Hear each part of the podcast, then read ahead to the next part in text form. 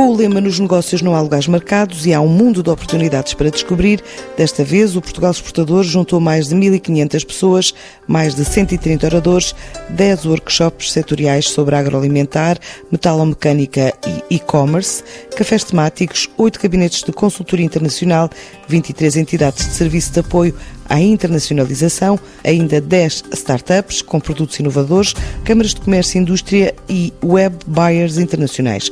A ideia foi fazer crescer mais ainda as vendas ao exterior, que este ano podem bater o recorde dos 91 mil milhões de euros.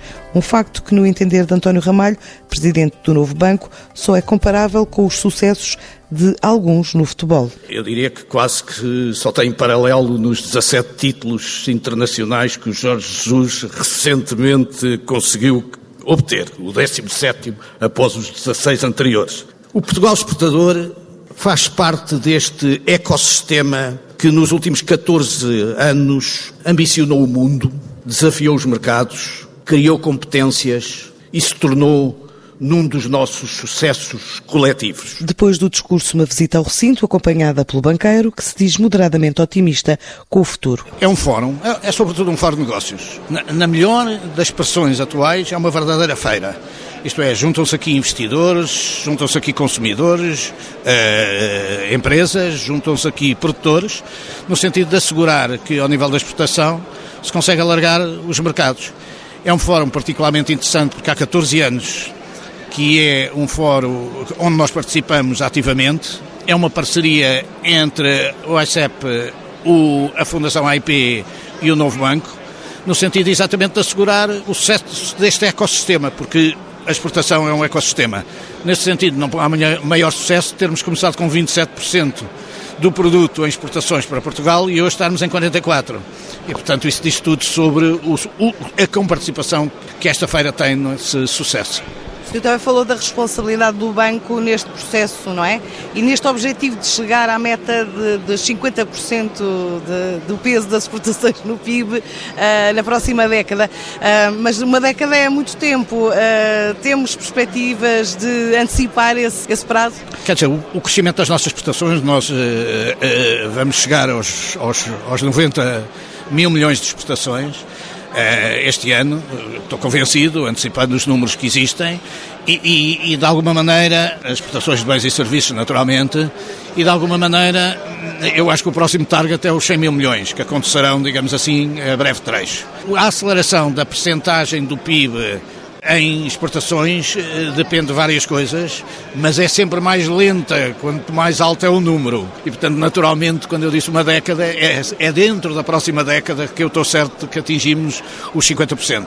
Antes de mais, temos que passar a média europeia. A média europeia hoje é 46, provavelmente quando ultrapassarmos já estará em 47 ou em 48, portanto já estaremos muito próximo dos 50.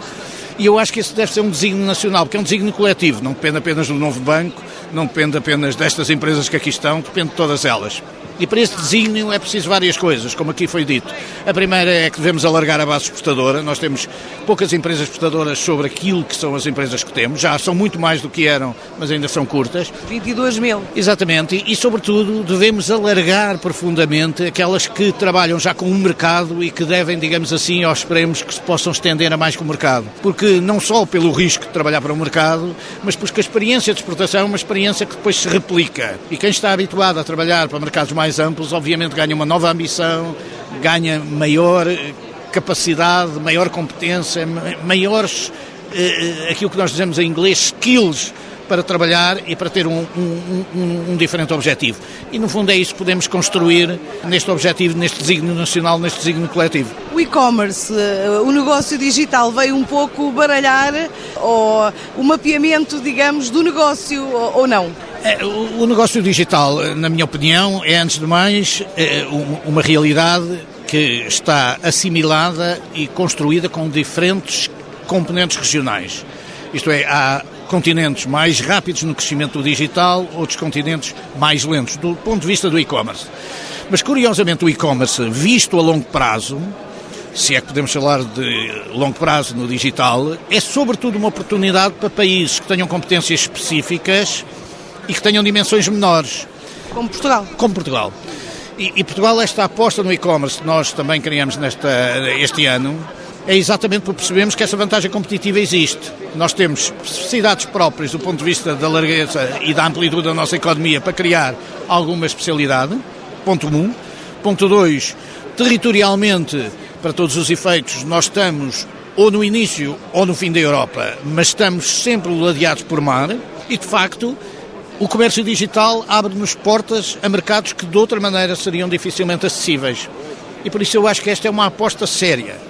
Como naturalmente nós somos aquilo que se chama bons adaptáveis e bem adaptáveis a mecanismos mais flexíveis de negócio, faz parte da nossa tradição, são 500 anos de história de tradição comercial, eu acho que é só uma questão de nós darmos prioridade ao tema. A partir do momento que damos prioridade ao tema, e temos hoje em dia muito tipo de foco no digital, ainda há dias decorria aqui a Web Summit, eh, ainda há dias nós estávamos a investir mais no digital, e eu julgo que com o apoio das instituições financeiras, com o apoio das políticas públicas e com o apoio, sobretudo, das empresas, nós vamos mudar o mindset e potenciar uma vantagem que relativamente é melhor em Portugal do que será seguramente em países de maior dimensão. Este ano há uma aposta clara neste Portugal exportador em três setores específicos, um deles o e-commerce, também metalomecânica e o agroalimentar, eh, mercados específicos também onde o novo banco tem uma cota significativa de mercado. Porquê, nesta altura, esta aposta? Olha, em relação aos setores, é simples de verificar. Temos um setor de grande inovação como é o e-commerce, onde queremos crescer, já aqui foi dito. Temos um setor consolidado, que é o metalomecânico, que tem tido variadíssimas respostas positivas das empresas portuguesas. É uma adaptação significativa da estrutura, que era uma estrutura no passado baseada em grandes empresas e hoje é estruturada em base de médias empresas, muito dispersas e com muitas competências específicas. E finalmente o agroalimentar, que é a grande revolução que nós podemos tirar do investimento de muito longo prazo. Quem diria há 20 anos atrás que estaríamos aqui hoje a discutir um setor chave do crescimento das nossas exportações em bens, que é o agroalimentar. E de facto nós somos extraordinariamente produtivos, estamos eh, a, a ter consumos muito provenientes de alguma capacidade de exportação da nossa imagem, da nossa marca, que melhorou muito nos últimos anos, nomeadamente em certos produtos que são produtos aparentemente de nicho, mas que têm um consumo muito interessante, como seja os vinhos ou que sejam os transformados. E, portanto, eh, eh, os azeites, onde a componente agroalimentar é particularmente relevante e de valor acrescentado mais elevado. E, de facto, é muito bom perdermos num setor tão tradicional nós julgámos há uns anos atrás que estava com enormes dificuldades de competição, onde nós tínhamos uma balança completamente negativa, para estarmos agora a aproximar-nos de uma balança positiva do próprio agroalimentar. É, é, é notável esta evolução. E, portanto, no fundo, o que é que nós temos? Escolhemos aqui, curiosamente e simbolicamente, um setor tradicional muito adaptado, um setor que tem desenvolvido sempre uma capacidade própria e um setor, digamos assim, digital muitíssimo interessante e, e mais inovador. E porquê Alemanha, Angola e Espanha?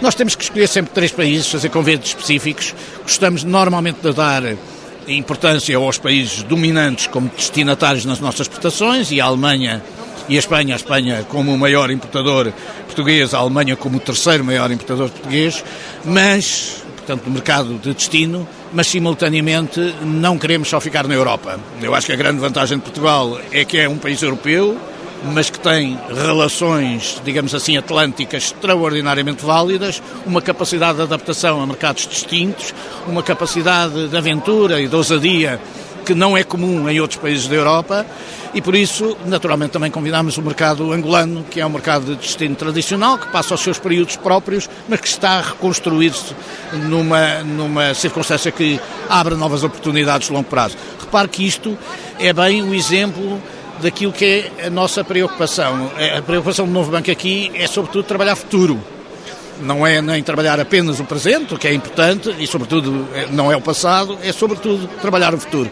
E, e trabalhar o futuro, estes são uh, três mercados, dois deles que são fundamentais para Portugal e serão, sê-lo sempre, e, e, e um mercado que tem sido eh, volátil, muitas vezes tem sido um mercado muito importante, mas é um mercado extraordinariamente relacionado com Portugal. Inovação, diversificação de mercados, como é que olha o futuro deste setor em Portugal, tendo em conta todas estas incertezas internacionais? colocadas por questões como o Brexit e a guerra comercial, digamos, entre os Estados Unidos e a China, mas também com as condições internas colocadas ao setor exportador? Olha, uma resposta demasiado intensa da minha parte poderia ser otimista, mas eu vou tentar ser racionalmente otimista, que hoje em dia é um exercício que, que está na moda. Primeiro dizer-lhe que o percurso que realizámos nos, 14, nos últimos 14 anos prova claramente que temos competências, capacidade e ousadia para crescer no mercado mais ambicioso. As nossas empresas que se internacionalizaram no âmbito das exportações têm hoje mais capitais, têm hoje mais margem, têm hoje melhor crédito, melhor concessão de crédito. Portanto, isto prova que ter mais ambição e mais exigência, porque os mercados internacionais trazem naturalmente mais exigência, naturalmente tem sido positivo para as empresas. E isto está provado. Portanto, eu sou otimista pela história do passado recente. Mas também sou racionalmente otimista por uma característica que, para mim, faz parte do nosso ADN português. O mercado internacional existe e continuará a existir, mas a incerteza obriga a uma enorme flexibilidade, a uma enorme capacidade de adaptação e a uma enorme capacidade de aceitar desafios. E se há um povo e se há empresas que têm demonstrado essas três qualidades, flexibilidade, adaptação e capacidade de aceitar desafios, são as empresas portuguesas. E por isso eu acho que relativamente, se me comparar com as restantes estruturas ou concorrentes nossos no espaço europeu, eu duvido que haja alguém mais bem preparado para aceitar o desafio, para ser mais flexível e para ser mais adaptável. Um dia inteiro dedicado ao setor exportador, no qual o comendador Rocha de Matos, presidente da Fundação AIP, deixou um novo desafio de compromisso ao governo sobre o mapeamento do setor. Um mapa estratégico para a internacionalização da economia portuguesa permitiria, entre outros aspectos, mapear, sinalizar as geografias da exportação e da internacionalização mais pertinentes.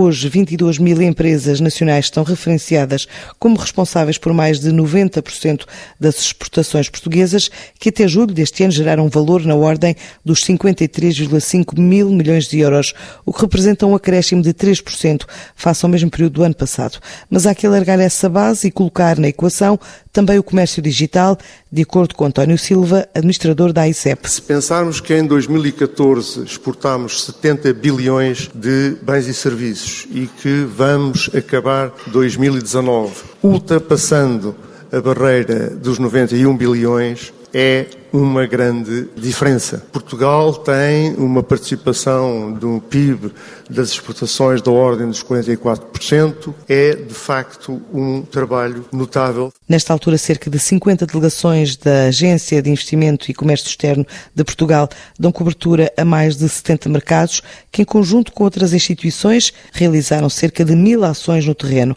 Vamos fechar o ano 2019, espera-se, com cerca de mil ações de internacionalização realizadas, ou seja, mil ações realizadas em cerca de 70 países diferentes, em que participaram cerca de 15 mil empresas e que tiveram a oportunidade de trabalhar em conjunto na promoção de Portugal. O investimento privado ao lado das exportações tem dinamizado a economia portuguesa, que bate recordes de ano para ano e resiste ao impacto de fenómenos como a guerra comercial Estados Unidos-China e Brexit, garante o Ministro dos Negócios Estrangeiros. Sim, é verdade que a relação eh, económica e comercial entre os Estados Unidos e a União Europeia passa também por dificuldades circunstanciais, tudo isso é verdade, mas partir dos factos arma-nos melhor. Para o Executivo, o apoio às exportações é para continuar em várias frentes, desde Lisboa até Bruxelas. Fomos beneficiários diretos nas nossas exportações do acordo com o Canadá, seremos beneficiários diretos do acordo com eh, o Japão, seremos beneficiários numa enorme escala do acordo com o Mercosul e, portanto, temos um interesse evidente em apoiar a política comercial europeia de alargamento e consolidação dos acordos comerciais. Nesta nova legislatura, o Governo pede ainda contributo aos empresários para o novo programa Internacionalizar. Estamos agora, desde o início de funções deste Governo, a preparar já a nova edição do programa Internacionalizar e, portanto, queria convidar eh, as associações, os empresários, todos os atores aqui presentes, a trabalharem estreitamente com o Sr. Secretário de Estado para que a nova edição do programa Internacionalizar vá mais longe. O Grupo Rangel esteve entre os 190 expositores no Centro de Congressos de Lisboa, dizendo-se atento à crise das divisas no mercado angolano e a fenómenos como o Reino Unido, de acordo com Paulo Figueiredo, Admar Reis e Ricardo Silva,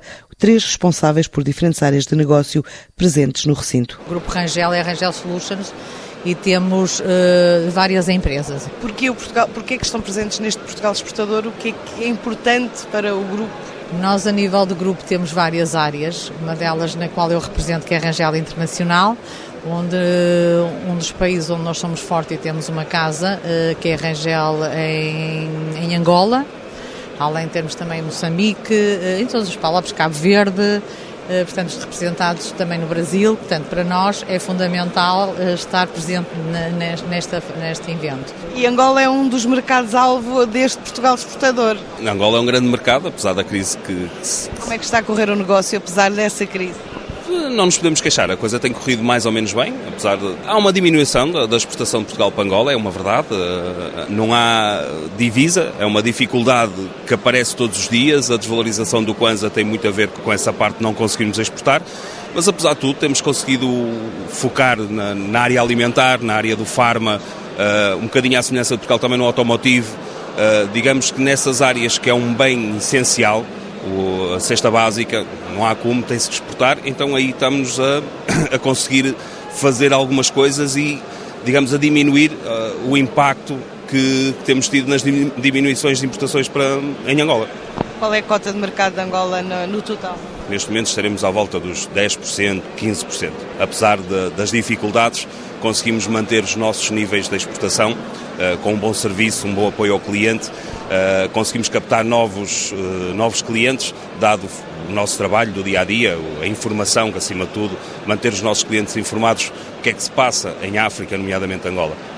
Tivemos o cuidado de trazer um guia de importação, já com todos, com todos os pormenores e com tudo que é necessário para se iniciar a importação no, em Angola, essencialmente. Digamos, digamos que é um, é um approach para o cliente saber qual é uh, o que é que tem que fazer, quais são os documentos, quais são as despesas, o que é que envolve, porque Angola, apesar de tudo, é um país caro. Uh, a importação, as taxas são brutais, uma coisa que aqui em Portugal não existe, não é? Uh, e acima de tudo, tal como eu disse, o bom serviço e o cliente estar elucidado do que é que tem que fazer e chegar lá, saber e estar orientado, diminui ao máximo os seus custos e consegue pôr o produto na, na praça pública com um valor mais reduzido. É esse o nosso intuito, é nisso que trabalhamos todos os dias. Alemanha e Espanha são mercados em foco neste Portugal exportador.